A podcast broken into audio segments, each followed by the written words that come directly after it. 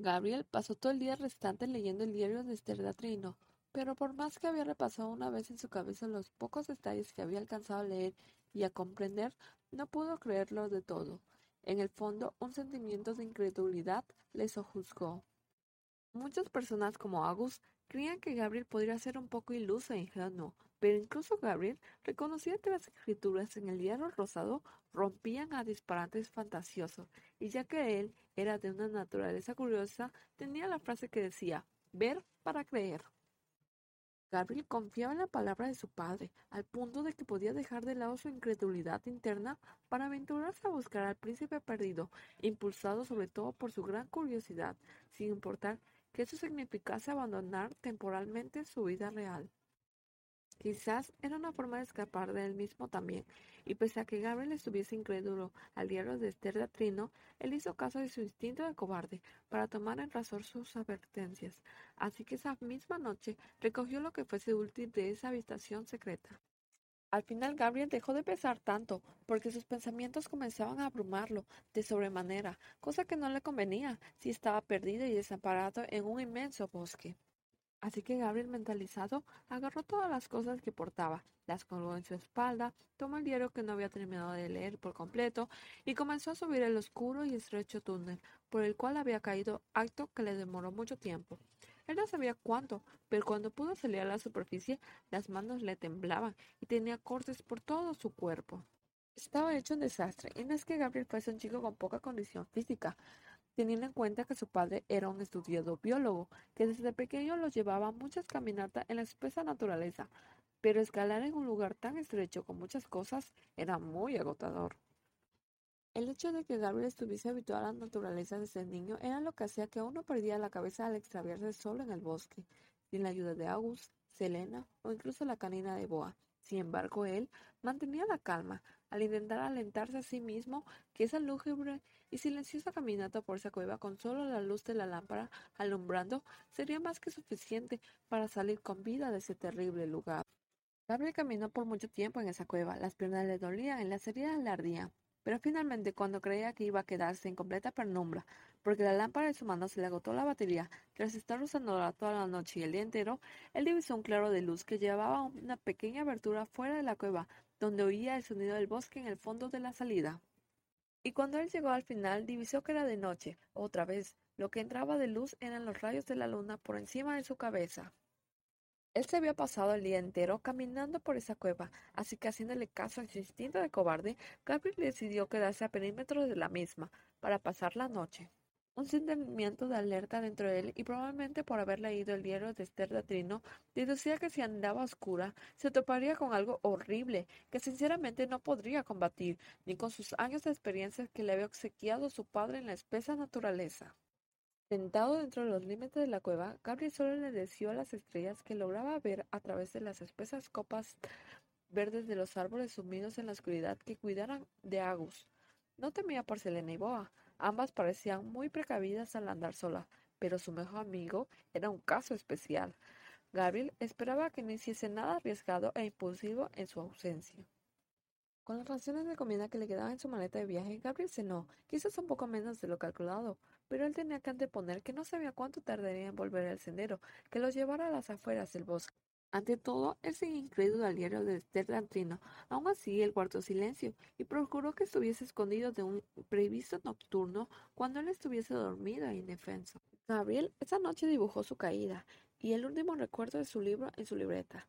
Él se sentía tan mal de haber perdido el último regalo de su padre. Él, sintiéndose triste y culpable, se fue a dormir a su saco. A la mañana siguiente lo despertaron los rayos del sol que se volaban por las aberturas de las copas de los árboles. Él desayunó la otra porción que había dividido de su cena y meditó en silencio por un largo rato, escuchando el barullo de la naturaleza del bosque.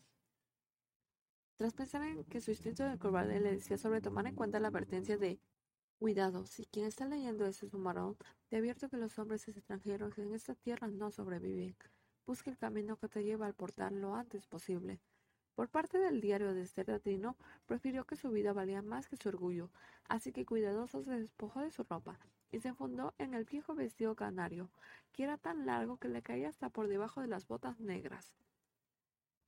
Luego rasgó su camisa para hacerse una larga prenda para cubrirse el cabello castaño y corto, como lo hacían las mujeres del oriente. Con lo único que Gabriel se quedó fue con su abrigo y sus botines negros. El resto de su ropa la quemó dentro de la cueva, para que el humo no llamara la atención de alguien ajeno en el bosque. Gabriel se sintió tan avergonzado que pese a todo el peso que traía, se quedó de pie escondido un tiempo más antes de salir de la cueva. Él se sentía tan apenado, aun cuando en el bosque no parecía haber nadie más que la inmensa naturaleza que le rodeaba a él. En verdad le daba mucha pena y de sobremanera se sentía cohibido, pero su instinto de cobarde le decía que si el líder rosado tenía razón, aunque él esperaba que no, estar vestido de tal manera podría darle la ventaja a los peligros, por lo que se armó del suficiente valor para salir. Al final Gabriel sí era bastante cobarde, que si fuese por él se quedaría allí en esa cueva por más tiempo, analizando más la situación en la cual se encontraba, pero la preocupación por Agus le impuso a marchar por el bosque con mucho cuidado y sin perder el detalle de los sonidos que parecían extraños. Gabriel caminó por el bosque mientras lo hacía, no dejaba de pensar en busca el camino que te lleva al portal lo antes posible, pero en su cabeza incrédula no le halló sentido alguno. Gabriel, incrédulo, siguió caminando. Encontró un par de ciervas a la distancia que apenas lo divisaron se acercaron a él. Seguido por las ciervas, Gabriel siguió avanzando en el bosque sentido contrario al río, buscando el sendero principal. Anduvo más tiempo de lo que él recordaba, pero estaba tan ocupado viendo la belleza en la naturaleza frondosa y fructífera del bosque, y cuánto le gustaría a su padre la cercanía tan apegada de las dos ciervas a su lado, que no lo advirtió de todo. ¿Ustedes me van a seguir el resto del camino? Les habló Gabriel a las siervas, que retrocedieron asustados al oír el timbre alto de su voz de hombre. Es verdad, debo modular mejor mi voz. Y las siervas no entendieron lo que Gabriel les confesó, pero su tono de voz sonaba más suave, por lo que volvieron a dar unos pasos pegándose a él, cosa que le confundió, pero no se dio tiempo a pensar más, puesto que estaba seguro que si seguía caminando a ese ritmo en el bosque, a eso de cuando el sol estuviese en su punto alto, estaría en el sendero principal, para pedir un equipo de rescate a las autoridades correspondientes. Con eso en mente como su objetivo, Gabriel siguió marchando en el bosque, seguido por las nuevas compañeras que le seguían a cada paso que daba, esquivando junto con él los obstáculos naturales que el bosque les ponía enfrente de su camino. Gabriel apartó las últimas ramas de los árboles de su camino, llegando al supuesto límite de la arboleada, pero no lo encontró. El sendero principal ya no existía. Eso le confundió demasiado porque estaba tan seguro que había seguido la ruta adecuada que otros aventureros arriesgados habían marcado. Así que ansioso y con las dos siervas a sus costados, Gabriel, sin ver más el entorno, sacó su mapa de la mochila, ojeando en qué punto del bosque él se encontraba metido. Así que lo colocó sobre la hierba crecida, sacó su brújula y siguió la corriente en el río en el papel. Según sus cálculos mentales, él estaría como a 100 kilómetros más o menos del punto del puente. La corriente lo había arrastrado más adentro del bosque de lo que imaginaba, sacándole de la zona determinada de vigilancia por los guardabosques. Él no pudo sentirse más acojonado, se sentía tan perdido y tan atorado más allá de los límites autorizados que temía que haberse adentrado tanto en el bosque por su culpa de la corriente del río pusiera su vida en riesgo. Estaba en peligro ya que la ayuda no podía llegar al menos que enviasen un helicóptero de emergencia, pero Gabriel todavía no iba a usar sus luces de bengalas, puesto que esperaba encontrar el resto para reconstruir a ese valioso recurso. Gabriel cayó de rodillas, soltando un ruido de derrota y cansancio sobre la hierba, por no encontrar más que árboles en su entorno con la extensa naturaleza. Los varios días que Gabriel caminó con Agus en el bosque no se sentía tan preocupado, puesto que estaban juntos y eran muy precavidos de que su viaje fuese seguro. Ahora Gabriel lo único que tenía eran dos siervas de compañía que lo miraban atentas, acostándose a su lado mientras él miraba las manecillas de la brújula que le había regalado su padre. Gabriel respiró profundo y guardó su mapa volviendo a colocarse de pie para marchar en busca de ayuda, sabiendo que nadie más que él mismo podría sacarlo de esa desafortunada situación. Él caminó guiado por la bruja de mano por un largo rato más en el bosque, acompañado por las dos siervas. Gabriel marchó hasta el espacio despejado en donde los árboles dejaban entrar la claridad de los rayos solares. Colocó su en alto en el horizonte y calculó la hora con la ayuda del sol en el cielo nublado. Eran aproximadamente las cuatro de la tarde, lo que le daban dos horas restantes de la luz del día para encontrar un lugar seguro en el cual pudiese ocultarse para confrontar la noche.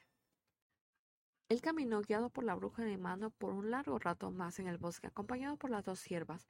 Gabriel marchó hasta el espacio despejado en donde los árboles dejaban entrar la claridad de los rayos solares.